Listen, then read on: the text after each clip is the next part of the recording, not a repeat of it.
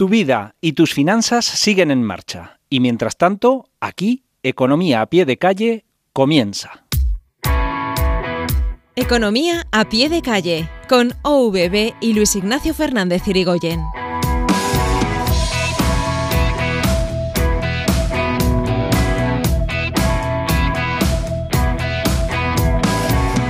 ¿Cómo te enfadas cuando llega el momento de hacer la renta y pagar Hacienda, verdad? Pues espera cuando te enteres de los impuestos que vas a pagar después de 30 años al llevarte el dinero de tu producto de ahorro.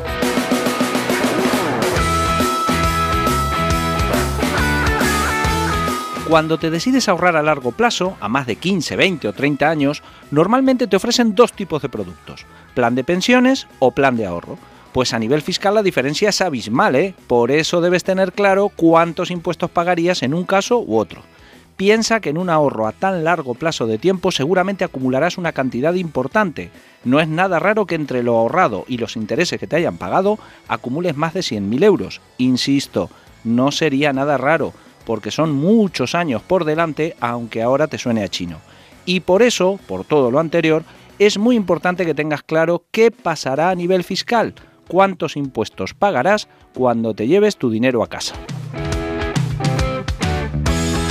Te llevas tu dinero a casa cuando te jubiles. Si tienes un plan de pensiones, tributarás por rendimientos netos del trabajo y por el total del dinero acumulado que tengas. Ejemplo, si tienes acumulado 100.000 euros, pagarás impuestos en los tramos tributarios del 19, 24, 30, 37 y hasta el 48%. Conclusión, que te llevarás a casa 63.000 euros y 37.000 euros serán impuestos. Si tienes un plan de ahorro, tributarás por rendimientos de capital mobiliario y solo por la parte de los intereses que te hayan pagado, no por el total de tu dinero como pasa en los planes de pensiones. Ejemplo, si tienes acumulado 100.000 euros, pagarás impuestos por los intereses al 19, 21 y 23%. Conclusión, que te llevarás a casa 90.000 euros y 10.000 euros serán impuestos.